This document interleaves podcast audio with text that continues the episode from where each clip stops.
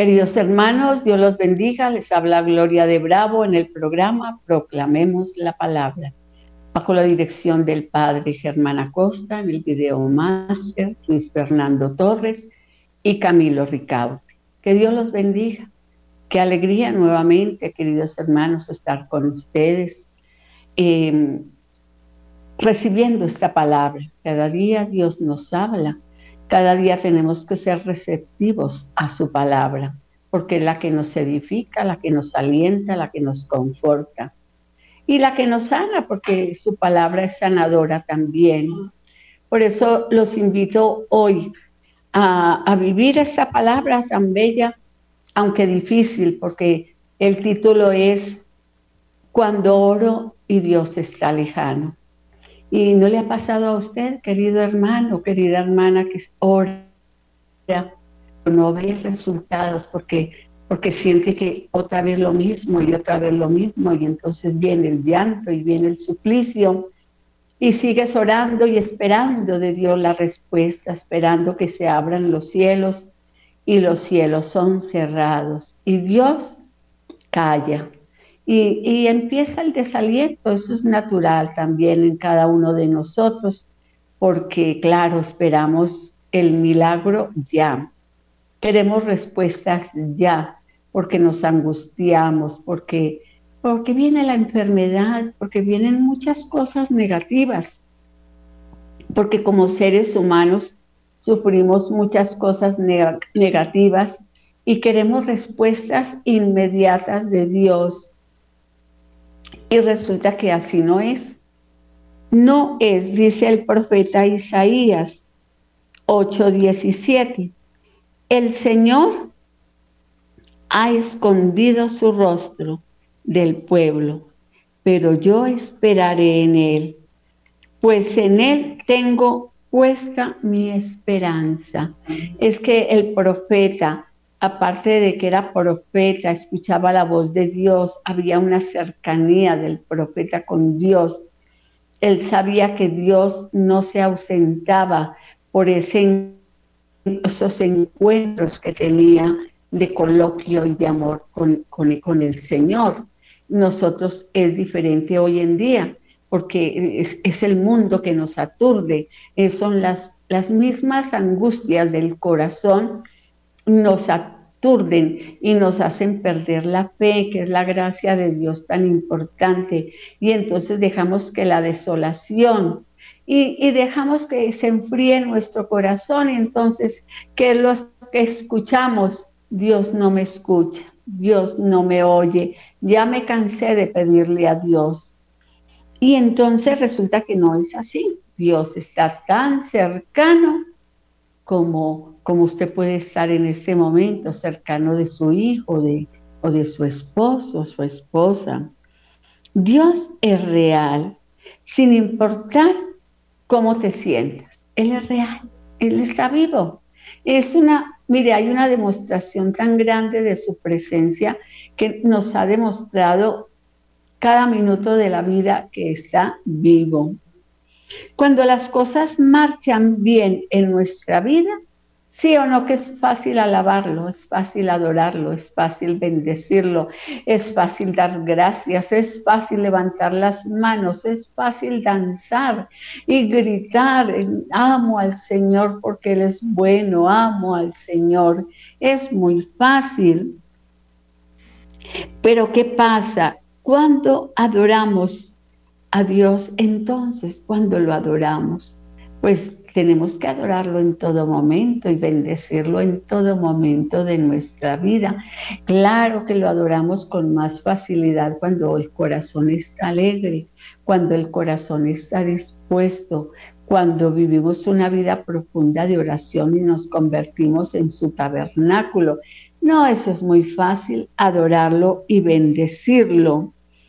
Pero cuando está cuando lo sentimos a kilómetros de distancia, usted le ora igual, usted le adora igual.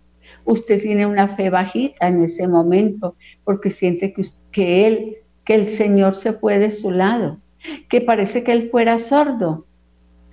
Y eso es mentira. Eso es una mentira que, quizás el enemigo ha colocado en nuestra vida, porque Él está vivo. Ahora, algo importante que quiero, hermanos, que entendamos. El grado de adoración más profundo es alabar a Dios a pesar del dolor. Imagínense, imaginémonos la muerte de un ser querido y nosotros alabándolo en, en la funeraria. Es un grado de dolor muy grande, ¿no?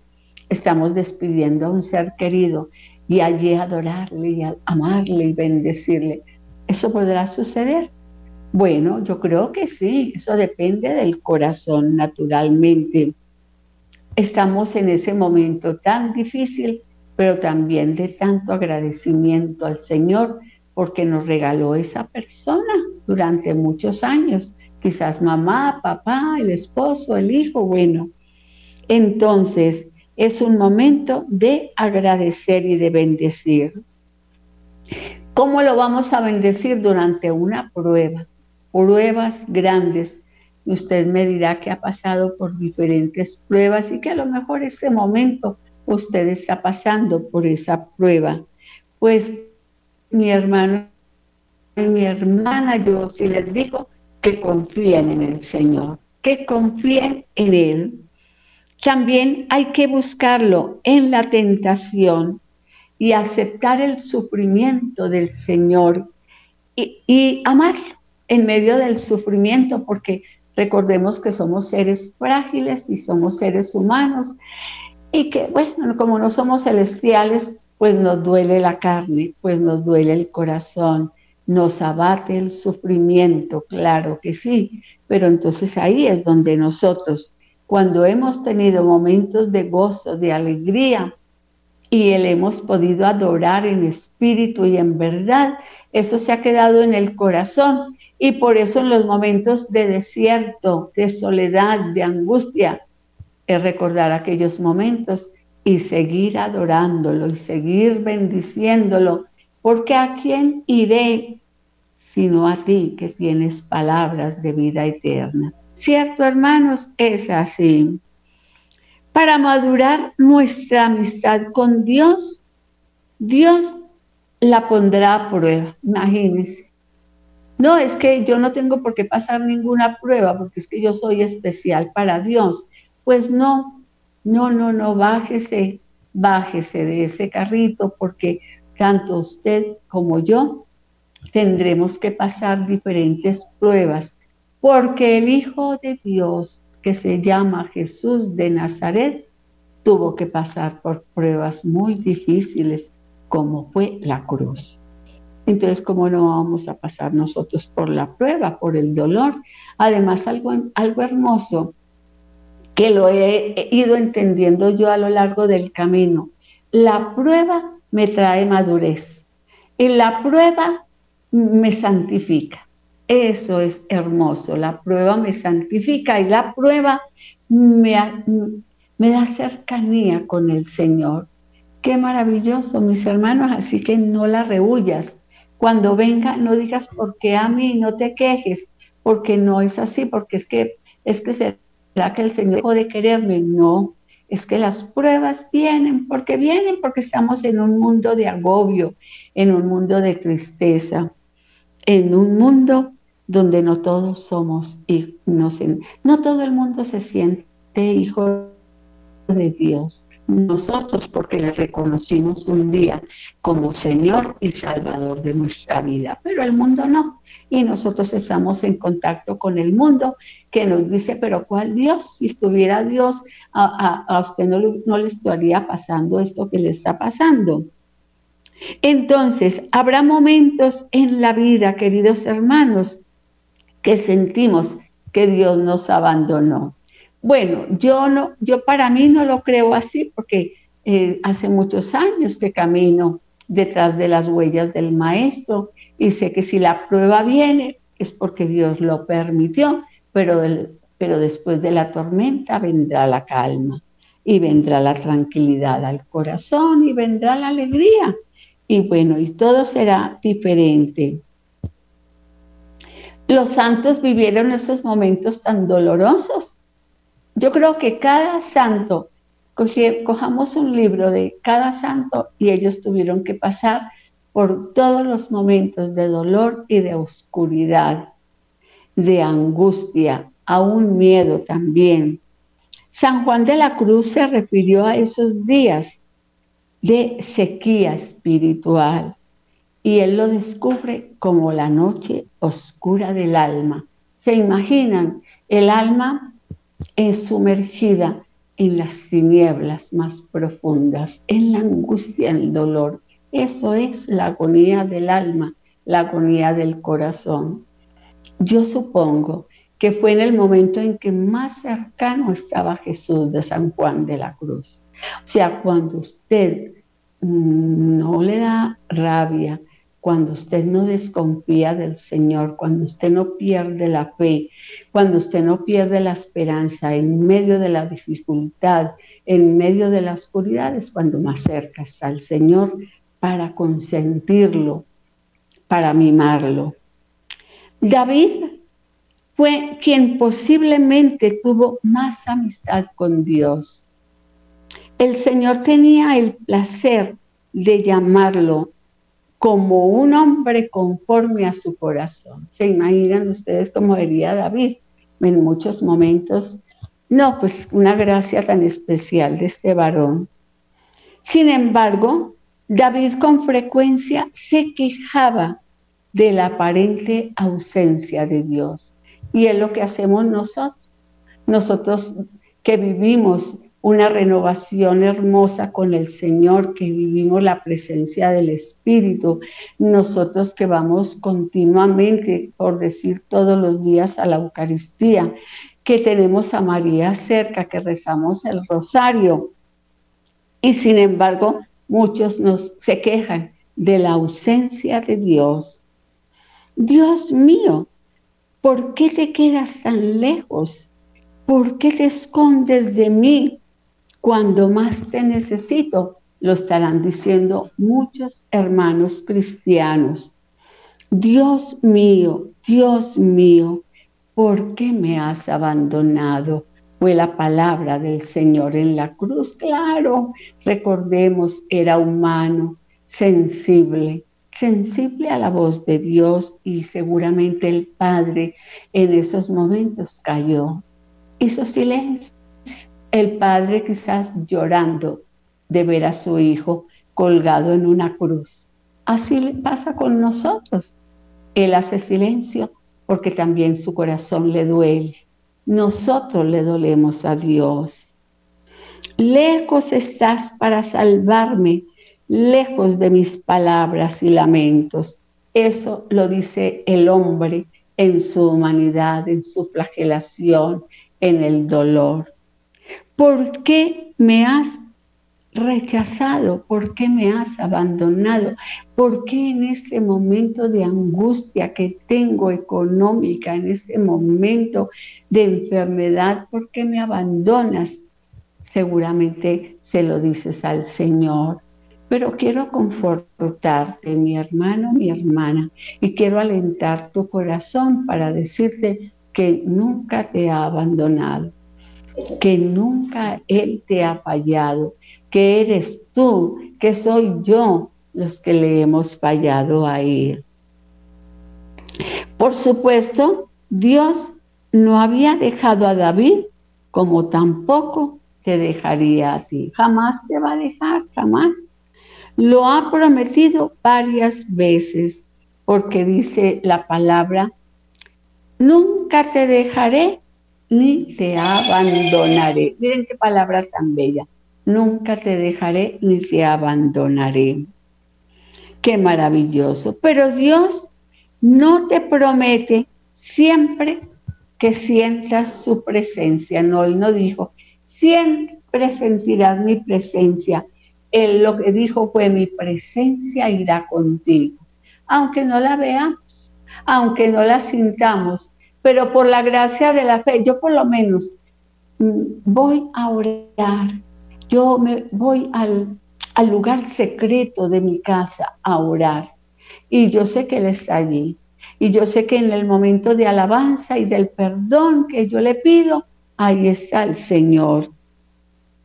Entonces, queridos hermanos, es así. A veces te despiertas una mañana, horas, pero no pasa nada. Muchas veces no va a pasar nada.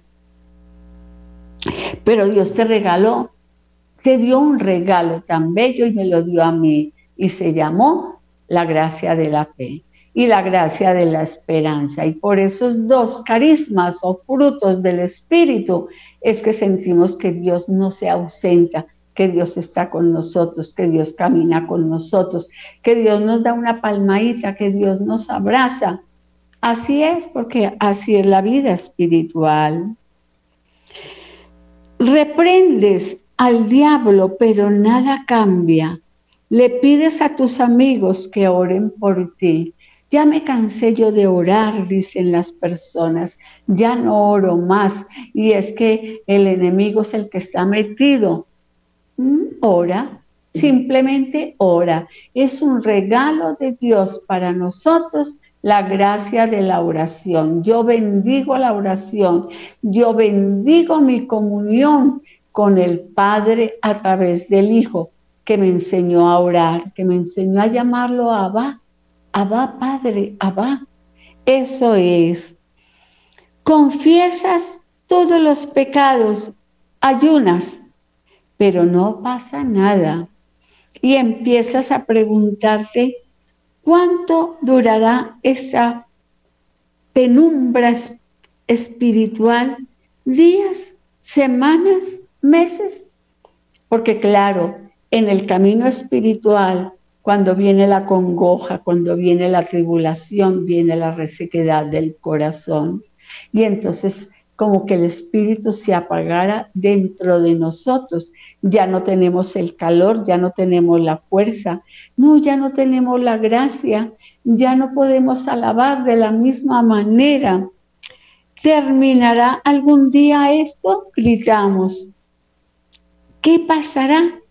Y sientes que tus oraciones rebotan, como que no llegan, no llegan a la presencia de Dios. Y resulta que no es así, es porque por tu falta de fe, por tu falta de seguridad en Él, porque te faltó abandonarte en Él. Entonces, por eso es que sientes que Dios te abandonó, que Dios te falló, que Dios hizo silencio, que es que Él no se acuerda de ti. Mentira, eso es mentira. La verdad es que nada está mal, todo es normal.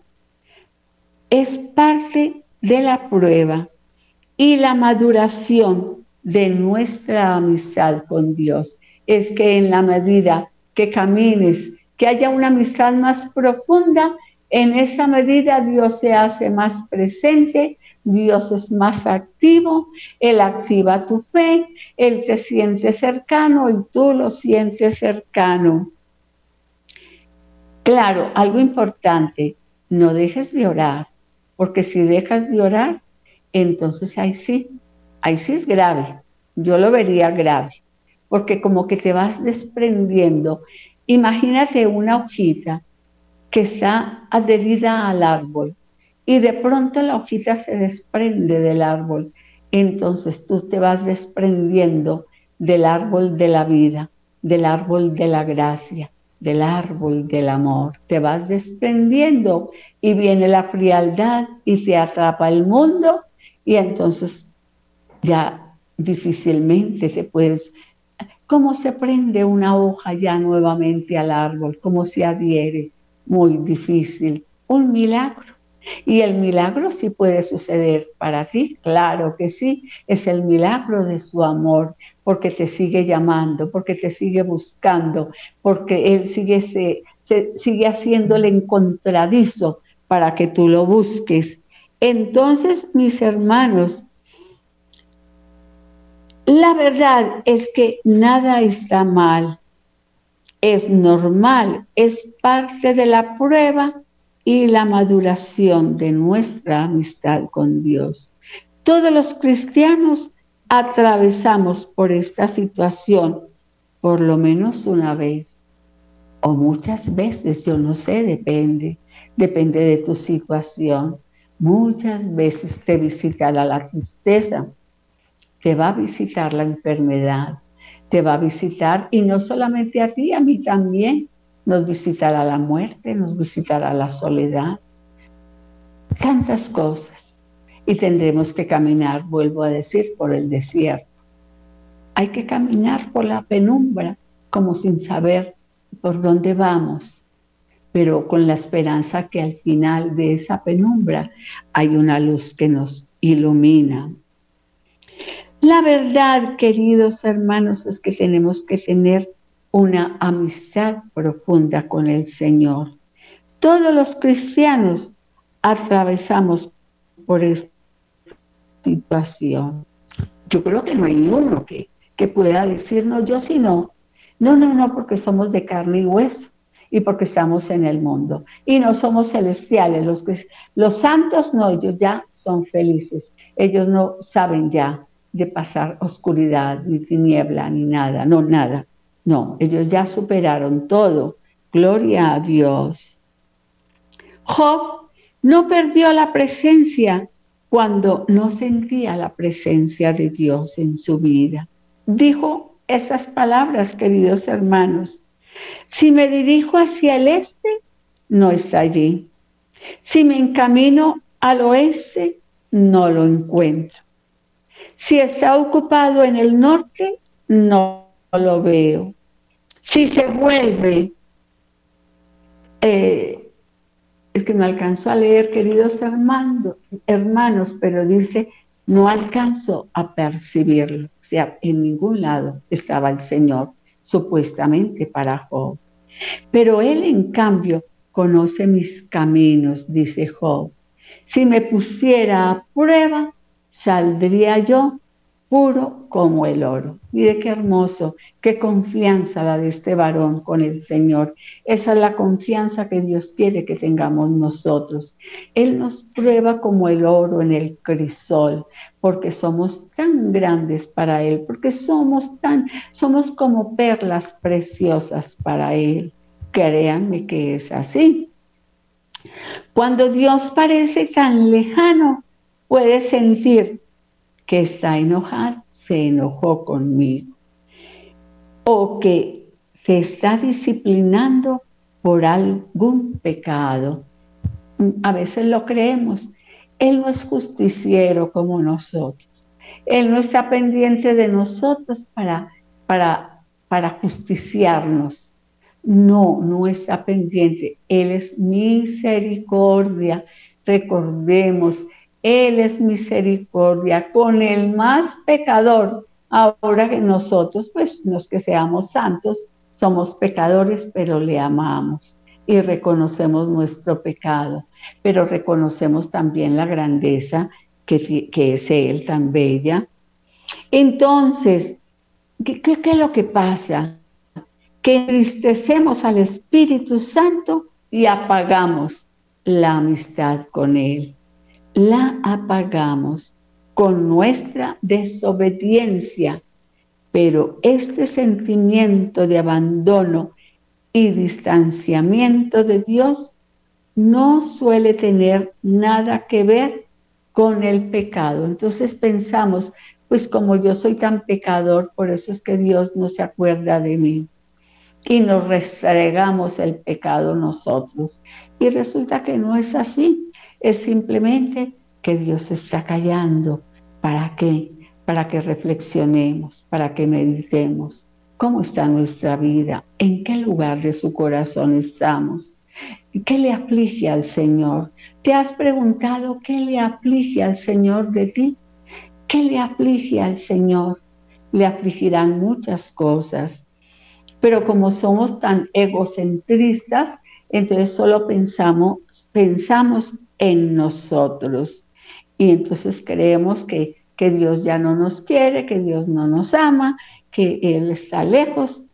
No suele tener nada que ver con el pecado. En esos momentos de silencio, no miremos el pecado, miremos que hay un propósito de Dios.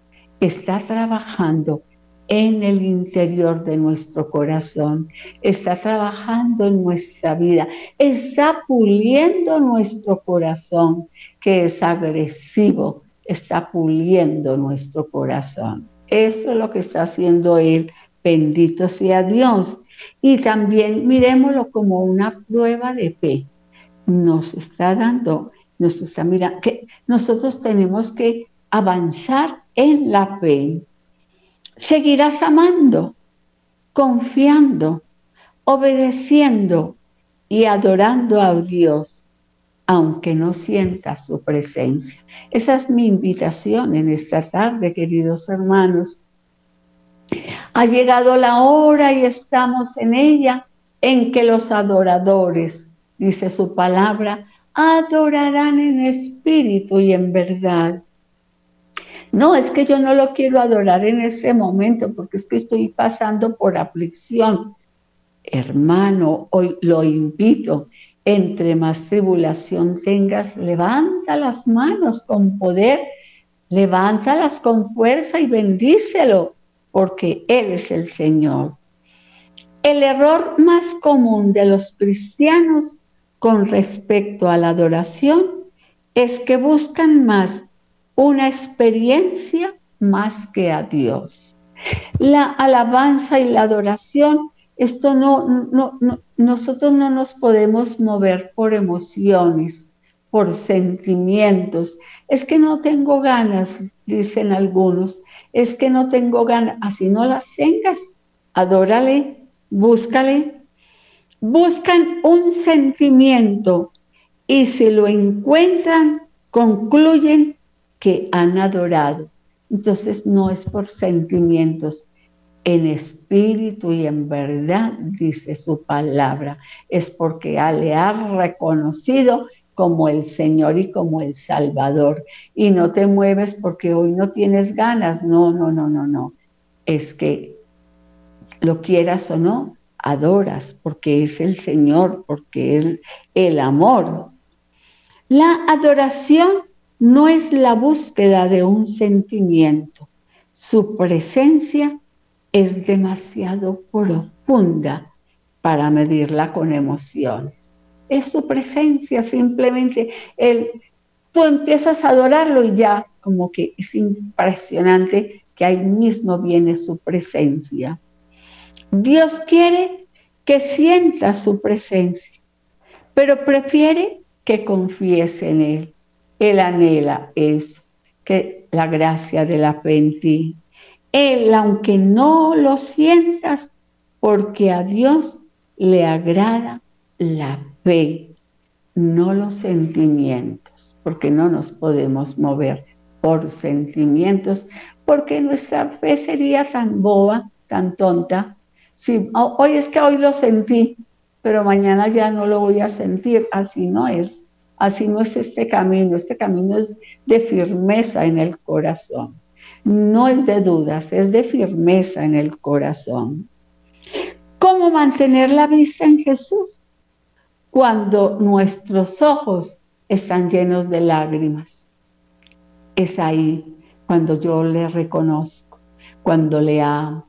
Y cuando le amo tanto que siento su arrullo y entonces tengo que llorar de agradecimiento. Tengo que llorar porque Él, está vivo, porque lo siento, porque Él vive en mí, porque Él no está lejano. Es así. Bueno, yo les hablo de lo que vivo también, ¿no? Entonces, ¿cómo podemos alabar a Dios cuando no entendemos lo que pasa en nuestra vida y Él calla? ¿Cuántas veces calla Dios? ¿Cuántas veces? Pero por favor, háblame, dime algo, Señor. Y Él calla. Su silencio es más abundante que las palabras, porque a través de la adoración y nos movemos en la gracia de la fe, aún en la penumbra, pero el Señor está ahí y sentimos que cuando salimos del aposento alto, Dios nos respondió. Y fue la gracia de la fe. No es que nos hubiera hablado precisamente, pero su presencia sí estaba allí y sentimos no lo podemos explicar, es en el espíritu que sentimos que Dios se movió. ¿Cuál fue el resultado de esa oración que hicimos? La gracia de la fe. Salimos con esperanza, no con abatimiento, no con frustración, sino que salimos ávidos de volver al lugar sagrado para bendecir al Señor. Y así es, cuando sientes que tu vida se derrumba y no sientes a Dios, es que ahí es donde tienes que llamar a la gracia de la fe. ¿Cómo mantener la vista en Jesús cuando nuestros ojos están llenos de lágrimas? Tenemos que hacer lo que hizo Job. Se dejó caer al suelo en actitud de adoración y entonces dijo, miren lo que dijo Job, desnudo salí del vientre de mi madre y desnudo he de partir. ¡Ah, qué seguridad la de él, qué belleza! El Señor me ha dado, el Señor me ha Bendito sea el nombre del Señor. Ah, qué palabras tan, tan bellas las de, de fe, palabras de esperanza para Él, para Él mismo, claro, palabras de esperanza. Cuéntale a Dios exactamente cómo te sientes. Cuéntale. Claro, es que es el amigo, el amigo que está en lo secreto, el amigo del alma en quien podemos confiar. Cuéntale, derrama tu corazón ante Dios, descarga tus emociones y tus sentimientos. En este momento seguramente está pasando algo en tu vida. Cuéntale a Dios Derrama tus lágrimas, derrama tu dolor, derrama tus pensamientos que son negativos de lo que te hicieron, de aquello que te, que, te dolió tanto en el corazón. Habla con Él y deja que Él te consienta. Y después de un ratico de llanto, experimentarás el amor de Dios, experimentarás la ternura de Dios, experimentarás que nunca has estado solo, que nunca vas a estar sola porque Él está contigo. Esto es lo hermoso. Job lo hizo cuando dijo, no guardaré silencio, estoy enojado, amargado, tengo que hablar. Cuando Dios parecía lejos, añoraba, qué días aquellos cuando yo estaba en mi apogeo. Dios bendecirá mi casa con su íntima amistad. Él es el amigo que nunca te va a fallar. Fallamos todos los amigos, menos Él, el gran amigo del alma, el amigo de Job, el amigo de los discípulos, el amigo de la samaritana, el amigo de, de aquel pordiosero, de aquel hombre que saltó del templo adorando y alabando a Dios, el amigo del que sufre, aún el amigo del rico. Él es el amigo de todos. Él no hace acepción de personas como nosotros, queridos hermanos. Dios puede encargarse de las dudas. Él se encarga de tu enojo. Él se encarga del temor del dolor, de la confusión y de cada pregunta que tú tengas. ¿Cuántas preguntas tenemos hoy que hacerle al Señor? Vendrán las respuestas de Dios a través de la gracia de la fe. Vendrán las respuestas aunque no lo creas. Yo sí que lo digo, que Dios responde, que Dios no es hijo de hombre para mentir, que Dios está vivo que el que te hizo los labios no te va a hablar. Claro que sí, te va a hablar. Saber reconocer tu desesperanza ante Dios puede ser una afirmación de fe para Dios. Es posible confiar en Dios y sentirse afligido al mismo tiempo. David escribió esto, queridos hermanos aunque digo, me encuentro afligido, sigo creyendo en el Señor, porque Dios le había regalado una fe poderosa, como te la está regalando a ti en este momento, para que creas. No vivas en desesperanza ya más, no, ya, es hora de que te levantes, levántate del polvo, sacude el polvo de tus pies y empieza a caminar en Dios. Entonces, parece ser una contradicción que me encuentro afligido, pero sigo creyendo en Dios. Confío en Dios, pero estoy destrozado. Recuerda que eres carne. Recuerda que eres carne y que eres frágil. David revela una profunda fe al Señor, una profunda fe, una profunda fe. Primer lugar, él le creía a Dios. ¿Usted le cree a Dios? Yo creo que sí, porque si está escuchándome es porque cree en Él. Otro diría, ay, no, qué pereza. No, no quiero oír nada, no quiero. Bueno, pues porque no cree en Dios o tiene su fe bien pobre. Segundo lugar, creía que Dios escuchaba su oración. Y en tercer lugar, creía que Dios le permitiría decir lo que sentía y lo seguía amando. ¿Por qué? Porque somos humanos y porque somos frágiles, pero como somos sus hijos, Él nos creó y nos formó a cada uno de una manera diferente, cada uno de una manera diferente, entonces todos le hablamos en nuestro lenguaje humano y Él nos contestará en el lenguaje divino, diciéndonos, ánimo, ánimo hijo, no, ya no más, ya no más tristeza, ya no más agobio, estoy contigo. Yo te levanto, yo soy tu padre, yo soy tu amigo, yo soy tu hermano mayor, ánimo. Concéntrate en quién es Dios, en su naturaleza inmutable, queridos hermanos. Recuerda las verdades eternas de Dios. Él es bueno. Él me ama. Está conmigo sabe lo que me pasa, se interesa por mí. ¿Cuántos años han pasado desde que tú le aceptaste como Señor y Salvador de tu vida? Y has pasado por borrascas, por oscuridad, ha temblado tu corazón, ha temblado tu fe, pero hoy estás firme para seguirlo buscando. Gloria a Dios tiene un plan para tu vida. ¿Tú lo sabías? Hay un plan.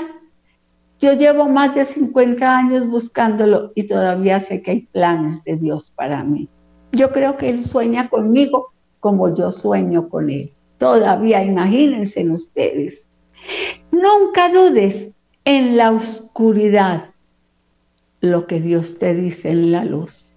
No, no lo olvides, es en la oscuridad, claro, Dios habla en la oscuridad y entonces la angustia la zozobra, la tormenta, pero es que en la luz me dijo otra cosa, entonces recuerdo eso.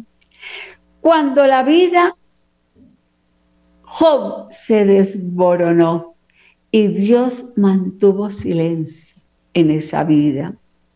Job todavía encontró motivo para alabar a Dios cuando lo abandonaron sus amigos, su esposa. Bueno, eh, todo lo que pasó con su cuerpo fue duro. ¿Y qué dijo? ¿Qué dijo Job? Él es bueno y amoroso. Él es el Todopoderoso. Él conoce todos los detalles de mi vida, dice Job. Él tiene control de mi vida y Él salvará mi vida. Imagínense ustedes, con su cuerpo vuelto nada y con su corazón vuelto nada, abatido. Y miren la oración de esperanza que pronuncia Job. Confía en que Dios cumplirá su promesa. Pero podemos decir en, este momento, no, cuánto hace que me dijo el Señor y, y todavía estoy esperando y han pasado más de 15 años. Pues yo te digo que sigas esperando y confiando en Él. Durante la sequía espiritual debemos depender pacientemente de las promesas de Dios y no de nuestras emociones. La emoción me dice, no, y no tengo ganas de orar. La promesa me dijo, clama a mí y yo te responderé. Mire lo diferente. La promesa me habla, clama a mí, yo te responderé. La emoción me dice otra cosa. Debemos reconocer que no está, que nos está conduciendo a un grado más profundo de madurez. A veces somos inmaduros, a veces somos como bebés, aunque llevemos años caminando con el Señor, pero somos como bebés. Y, y, ore usted por mí, y ore usted por mí. Y vamos donde aquel hermano y ore usted por mí. A usted sí le oye el Señor. En cambio a mí no me oye. No, no nos comportemos como niños. Usted ya ha tenido una relación de fe íntima con el Señor, querido hermano. Y bueno, esto último y terminamos entonces. Una amistad basada en emociones es sin duda superficialidad, superficial. No te preocupes por tus preocupaciones. El carácter de Dios no cambia, son las circunstancias de la vida. Y bueno, queridos hermanos, hemos llegado al final. Todavía había algo que decir, pero bueno, llegamos al final, entonces quiero darle gracias, queridos hermanos, en esta tarde y que Dios los bendiga. Les habló Gloria de Bravo en el programa Proclamemos la Palabra, bajo la dirección del Padre Germán Acosta, en el video máster Wilson Orquijo y Luis Fernando López y Camilo Ricaurte, a quienes bendigo grandemente. Muchas bendiciones, queridos hermanos.